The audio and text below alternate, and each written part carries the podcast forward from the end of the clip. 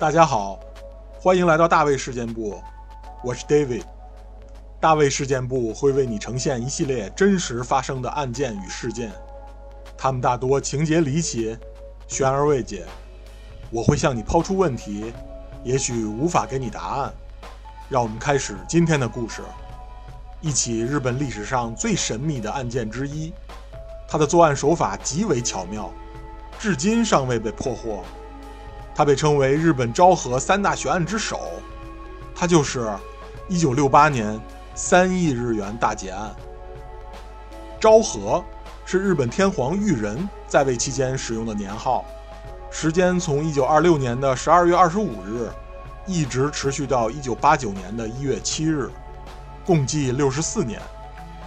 在所有日本年号中，昭和是使用时间最长的。在这长达半个多世纪的时间里，日本发生了翻天覆地的变化，也有无数的案件发生。我们之前的节目中曾经介绍过被称为昭和三大悬案之一的毒可乐无差别杀人案，而今天的故事也是发生在昭和时代的1968年。1968年所发生的这起案件，其作案手法之巧妙，涉案金额之巨大。影响之深远，真可谓前无古人。在经历了昭和时代、平成时代之后，我们已经来到了令和时代。在今天，三亿日元大劫案依然会被很多日本人讨论，它被称为“三亿烟事件”，也就是三億円事件。它被定性为盗窃案，而不是抢劫案。它也创下了日本迄今为止。被盗金额最高的案件记录，那么这起曾经的日本第一悬案到底是怎样的一个故事呢？就让我们跟随讲述，一起回到一九六八年。一九六八年，东京奥运会结束后的第四年，日本经济已经走上了一条快速腾飞的快车道。从神武景气开始，在制造业为龙头的带领下，后续的。盐户景气、伊藏诺景气接连到来，到故事所发生的1968年，日本已经发展成了一个高度发达的资本主义国家。更是在这一年，日本的 GDP 超越了西德，也就是曾经的联邦德国，成为了世界第二。昭和四十三年，1968年12月6日，星期五，在这一天，东京都府中市。日本信托银行，也就是今天的三菱 UFJ 信托银行，它的国分寺支行经理收到了一封奇怪的来信。这封信有一部分字是手写上去的，而剩下的字则很明显是从杂志或者报纸上剪下来贴上去的。信件的内容让人感觉震惊。来信者索要三百万日元现金，并要求国分寺支行。必须在第二天下午五点之前，派一名女性职员送到一个指定的地点。如果不按要求去做，那么来信者就会把国分寺支行的行长家炸掉。这是一封典型的恐吓信，它使用了我们经常在电影里所见到的经典手段，比如那些拼凑的文字、交货的地点、女职员需要单独前往，否则。将制造一起爆炸案，等等。行长拿到了这封信，他也很恐慌。他经过了再三的考虑，最终还是决定报警。国分寺地区的警方接警后也很重视，他们立即调派了五十名警力前往恐吓信所说的交易地点进行蹲守。于是时间来到了第二天，眼看着下午五点就已经到了，六点都已经过去了。却没有任何人出现，难道这是一起恶作剧吗？没办法，警方只好收队，而这件事也被电视和广播等各大媒体报道了。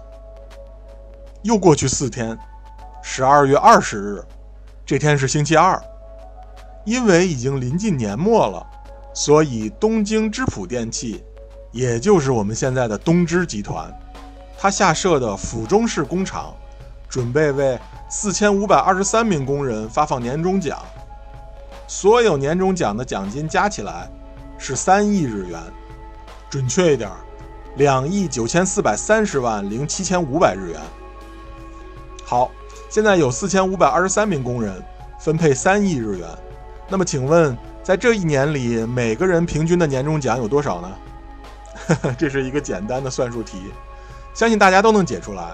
答案是，平均每名工人的年终奖有六万六千日元。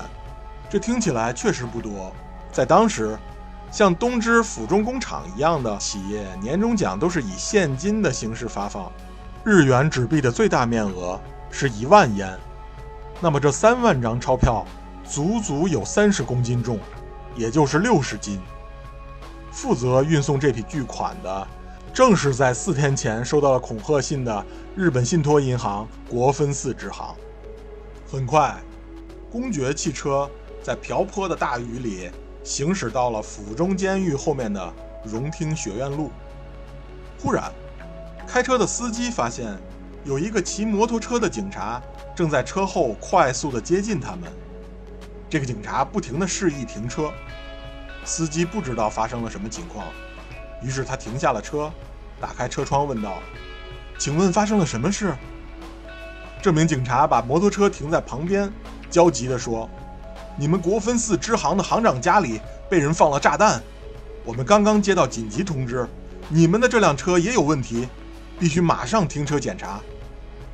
司机想了想说：“为了我们今天的任务，昨天就把这辆车检查好之后锁在了车库里，应该是不会有问题的。”警察显得很焦急：“炸弹很可能就在车底或者座位下面，你们赶紧下车吧。”说着。他不由分说的就探身向车底进行搜索。公爵车里的四个人都知道四天前所发生的恐吓信事件，于是大家不敢怠慢，赶紧下了车。这时，正俯身钻在车底的警察忽然大叫起来：“果然有炸弹，就在车底！”一旁的四个人淋着大雨，被吓坏了。他们看到有滚滚的浓烟开始从车底冒出来，同时。还伴随着火光，要爆炸了！你们快跑！警察大喊着，同时自己钻进了驾驶室。我把这辆车开远，你们赶紧去隐蔽。说完，他一脚油门，这辆沉甸甸的公爵汽车就快速驶离了现场，消失在了大雨里。负责押送的四个人早就轮成了落汤鸡，但是他们的心里都不约而同升起一股。对这名警察的钦佩之情，这真是一个勇敢的人呢。回过神之后，四个人看到了那辆警察骑来的白色摩托车，以及还有一个已经烧完了的发烟筒。这里要说一点，什么是发烟筒？发烟筒就是民用的烟雾弹，那种点燃之后会冒烟和发出火光的东西，它会常常在车辆或者船舶发出紧急信号的时候使用。这些东西，当时在日本的加油站都可以买到。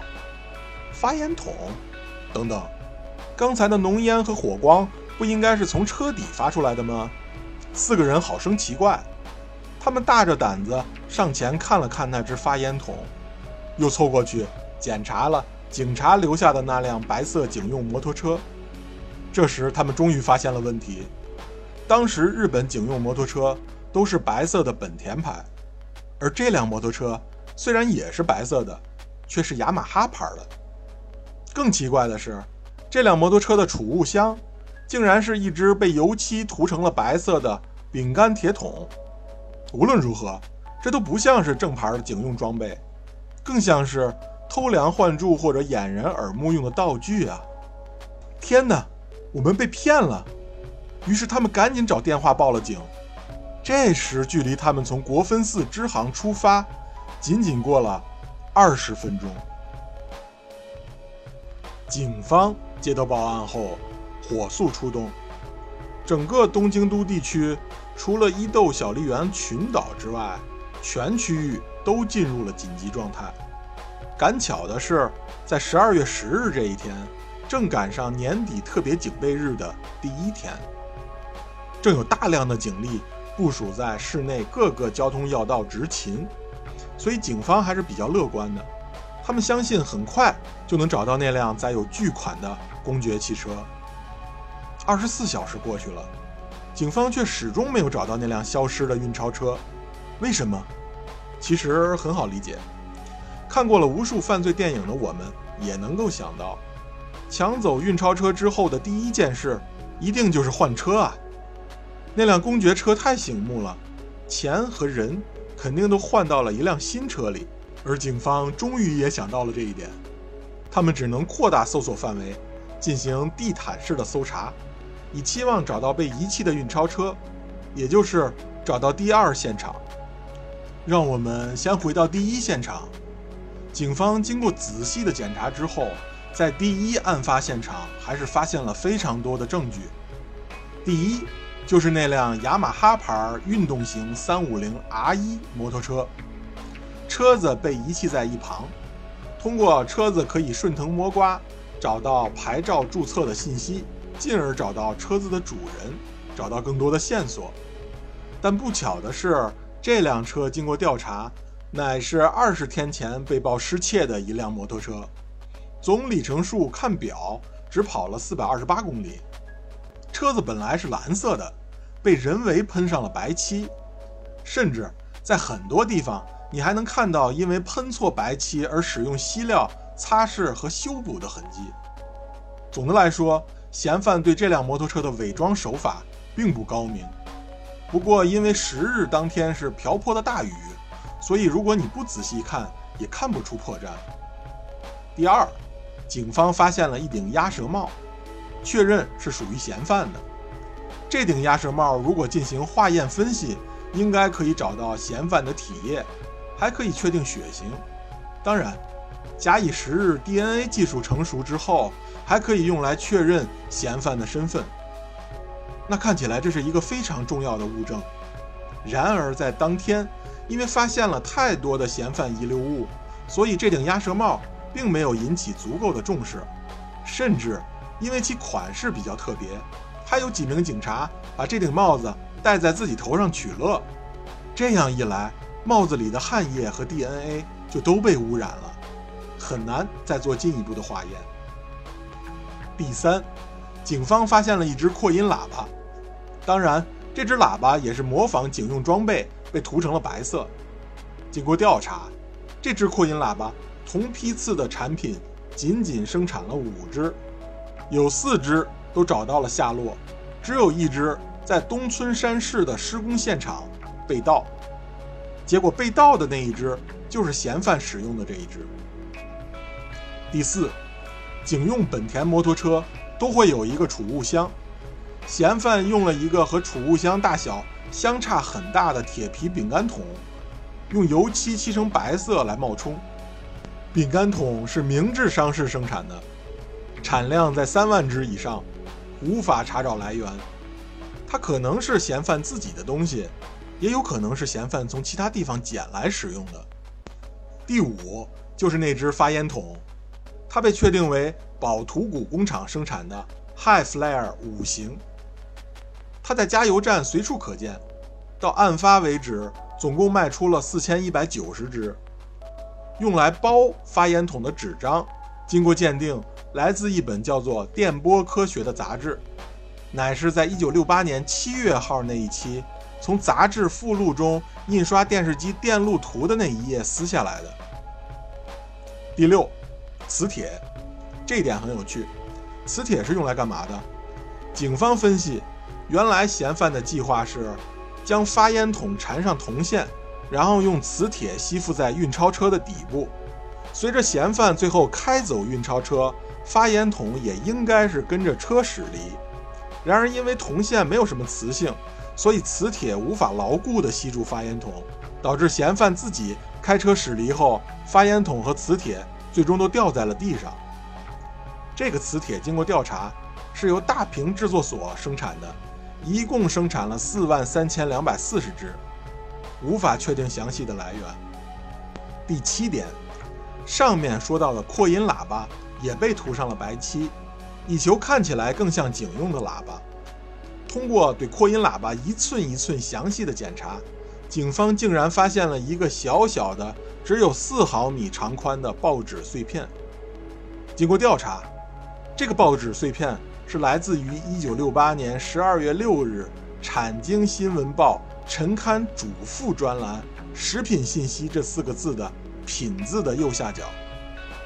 这份报纸一共有一万两千四百八十三个订阅户，由十二个不同的分发点来送报。想要找到属于同一报纸的确切信息，谈何容易啊！我们说回第二现场，警方终于还是在国分寺七重塔附近找到了被遗弃的公爵运钞车，当然，已经人去钱空了。经过在附近的走访寻找目击者，警方找到了一条有用的线索，那就是有人看到曾经有一辆深蓝色的丰田卡罗拉轿车停在过这里。深蓝色的丰田卡罗拉。那这很可能就是嫌犯换车后使用的载具。下一步的重点应该就是找到那辆深蓝色的丰田卡罗拉轿车。我们再说一下第三现场。第三现场是哪儿啊？就是离第一案发现场不远的一处空地。警方发现，嫌犯曾经在这里停放那辆被伪装成警车的雅马哈白色摩托车。嫌犯应该是。在这儿等运钞车驶过，再骑车过去截停。除了停车的痕迹之外，在第三现场，警方还发现了两样证物。第一，一件深蓝色的雨披。这件雨披是在1958年，也就是整整十年前生产的。它的生产商在十年前也倒闭了，所以销售渠道无从查起。随后对雨披进行了细致的检查。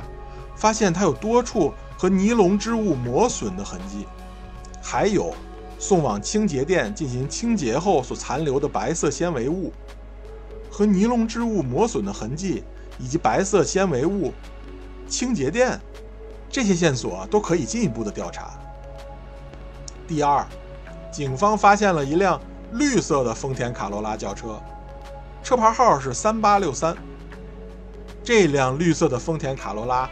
应该不是在第二现场被目击者看到的那一辆，因为车辆颜色有很大的不同。不过可以断定，这辆车一定跟嫌犯有直接的关联。经过调查，这辆绿色的卡罗拉也是一辆被盗汽车，被盗的时间是案发前的十天。那么还有没有第四现场呢？还真的有，在案发四个月之后。已经到了一九七一年的三月了，警方在小金井市的听团地停车场发现了多辆汽车和一辆摩托车，他们都被人用布包裹着，所以很难被发现。其一，其中一辆汽车就是在第二现场被人看到的那辆著名的深蓝色丰田卡罗拉，车牌号三五幺九。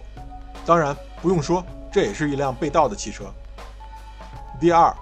他们找到了三个空空如也的铁质保险箱，除了三亿日元已经不翼而飞之外，还发现箱子上挂有一些泥土。警方对泥土也进行了分析，发现是来自距离第一案发现场四公里外的国分寺练洼杂木林。于是，警方判断嫌犯在练洼附近应该有一个临时的落脚点。第三，发现了一辆。本田 Dream 摩托车，这辆车的车型和警用摩托车是一模一样的。它在案发前一个月被盗，所以警方判断嫌犯在一开始应该是想用这辆摩托车来作案。毕竟这辆车和警用摩托车是同一个牌子，不会穿帮。但经过调查发现，这辆摩托车的引擎有问题，可能出于保险起见，嫌犯最终还是遗弃了这辆摩托车。第四，除了上面所说到的那辆深色丰田卡罗拉之外，第四现场还有多辆被发现的被盗汽车，包括日产天际线、蓝鸟等等。在这些被盗的汽车里，警方发现了有两本赛马杂志、一些赛艇的广告，府中市赛马场咖啡店的火柴盒、女性的耳环等等物品。警方认为。这些东西都是属于嫌犯的，所以这起运钞车大劫案很可能是团伙作案。而喜欢赛马、赛艇赌博的男性以及女性或者同性恋者都有可能参与其中。至此，警方收获了众多的线索，于是他们安排了大量的警力，开始逐条进行调查。另外，大家应该会想到，那四名押送员在案发当天可是见过嫌犯真面目的，按照他们的描述，就可以制作嫌犯的模拟画像，岂不是可信度更高？确实，警方收集了押送人员的证词，但在那个时候，也就是案发的两天之后，警方正全力调查一个最有可能的线索：嫌疑人少年 S。少年 S 当时只有十九岁啊，他是利川市鼎鼎大名的少年盗车团伙利川组的一个小头目。他能被警方盯上，是因为有着太多的被怀疑理由。第一点，除了少年 S 家人的证词之外，他无法提供案发当时的不在场证明，这一点最为致命。第二点，案发之前有很多人听他说过。之后的目标就是要抢东芝或者日立公司发奖金用的运钞车。第三，他熟悉驾驶汽车和摩托车的技术，对案发当地的地形也了如指掌。第四，他偷车的方法和当时发现的被盗车辆的痕迹非常之吻合。第五，少年 S 的父亲就是一名骑摩托车的警察，所以少年 S。了解警用摩托车的相关知识。第六，在案发前半年，当地发生了一起超市抢劫案，后来被破获。当时的劫匪使用了发烟筒，而少年 S 和那位劫匪私交甚好。好了，说完上面这些不利的证据，想必大家都跟我一样，认定少年 S 有重大作案嫌疑，对吧？是。警方也是这么想的，唯一对少年 S 有利的证据，就是当警方重新调查了十二月六日寄给国分寺支行行长那封信之后，他们发现邮票是用唾液粘贴的，他们从邮票上提取了被认为是嫌犯的体液，化验得知嫌犯是 B 型血，而少年 S 是 A 型血。在案发的五天之后。也就是一九六八年的十二月十五日，少年 S 离奇的在家中服毒自杀了。他所服用的是他父亲买回来的氰化钾，包氰化钾的报纸上只有少年 S 和他父亲的指纹。警方询问少年 S 的父亲：“你儿子是不是犯人？他是不是畏罪自杀？”作为警察的父亲坚称他的儿子是清白的，而自杀的理由。就是为了清白。在自杀的第二天，警方又将案发时的四个押送员带到了少年 S 的家里，辨认其长相和当时看到的嫌犯是否一致。四个人立即全部作证说，这个人非常像当时冒充警察的那个嫌犯。据此，在案发十天之后，警方以少年 S 的照片为蓝本，加上了警用头盔等等道具。合成了嫌犯的模拟画像，结合模拟画像以及其他的证据，前前后后有十一万名嫌疑人接受了警方的调查，特别是诸如像少年 Z、跨性别者 K、府中市的司机 K、日野市三兄弟、公司职员 P 等等重要的嫌疑人，但最后。都因为证据不足，他们就像上面所说的少年 S 一样，洗脱了自己的嫌疑。模拟画像也许是不准确的，因为当时四名押运员已经见过少年 S 的容貌，他们被警方带着去少年 S 家中辨认的时候，已经有了先入为主的记忆，而他们在看到少年 S 容貌之前的记忆，应该是更为准确的。然而，在案发四十八小时之内的黄金时间里，警方并没有安排四个人做嫌犯的模拟画像。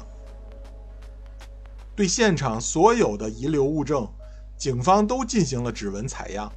最后，因为取得的指纹太多，而一共只有三名警员负责对比，在耗时庞大的调查结束之后，没有取得任何效果，也没有通过指纹定位任何一个嫌疑人。在第一现场发现的《产经新闻报》那个“品”字的下落，经过长达两年的调查之后，有了结果。警方已经确认了这张报纸是出自哪一个送报点。然而，因为两年中发生了太多的变化，原来的详细订阅户名单已经丢了，这条线索也断了。嫌犯无论是个人作案还是团伙作案，他们都需要具备以下的能力。知晓银行的情况，也知道运钞车的路线，更知道三亿日元会在何时被运往何地，然后再进行周密的提前准备。所以后来有一种说法就是，整个案件都是信托银行自编自导自演的骗局，他们的目的就是骗取保险金。被盗的那些钞票，警方把他们的编号都记录在案，实时监测。然而时至今日，依然没有发现这三亿日元流出市面，他们就像凭空消失了一样。人性是贪婪的，这么多年都没有使用这些钞票，警方实在无法判断作案者的动机。作为关键的物证，可以提取嫌犯体液的那一顶鸭舌帽，因为被几个警察试戴过而无法辨认嫌犯的血型，所以警方的玩忽职守。多年后，这一点也被舆论爆了出来。因为嫌疑人少年 S 的自杀，警方很害怕，因为证据不足而导致舆论指向攻击，再爆出一些不良影响，就收拾不了了。所以后面数以十万计的嫌疑人调查，警方都特别的小心谨慎。然而，一直到一九七五年十二月十日，案件追诉期到期。他们也没有收集到任何有力的证据，足以控告任何一个人。在花掉了九亿日元调查费的情况下，这起案件还是成为了悬案。三亿日元大劫案，并不是日本历史上被盗金额最高的劫案，但基于货币贬值考虑，一九六八年的三亿日元确实创下了被盗金额最高的案件记录。整个案件发生。好像行云流水一般的顺利，全程没有任何人受伤。他的作案手法之巧妙，背后谜团之难解，令人啧啧称奇。在案件发生后至今的几十年里，有无数的小说、电影、电视剧、歌曲，甚至漫画问世，他们的灵感来源都是这起案件。在最后，警方坚守自盗说跃然纸上。这一怀疑至今没有消失过。一九六八年的三亿日元，大约相当于同一时期的一千九百万人民币。大家可以想象一下，在一九六八年的一千九百万人民币可以用来做哪些事儿？无论如何，这都是巨大的作案动机。而后世的一些独立调查员、记者和作家，把他们相类似的观点集结成册。警方坚守自盗说。也成为了越来越有说服力的新思路。时至今日，三亿日元大劫案依然没有结论。它是昭和时代的三大悬案之首，它也成为了永恒的都市传说。好了，今天的故事就说到这儿。我有一个朋友，他最近很不幸做了胆囊切除的手术，现在他每天都因为疼痛而无法入睡。在这儿。我还是希望他能把眼光放远一些。你的病灶既然已经被切除了，那么所有的疼痛都是暂时的。胆囊切除只是人生的一个小节点，后面的路还很长。愿他早日康复，肉身无胆，人生正可大胆的前行。好了，感谢收听本期的大卫事件簿，我们下期再见。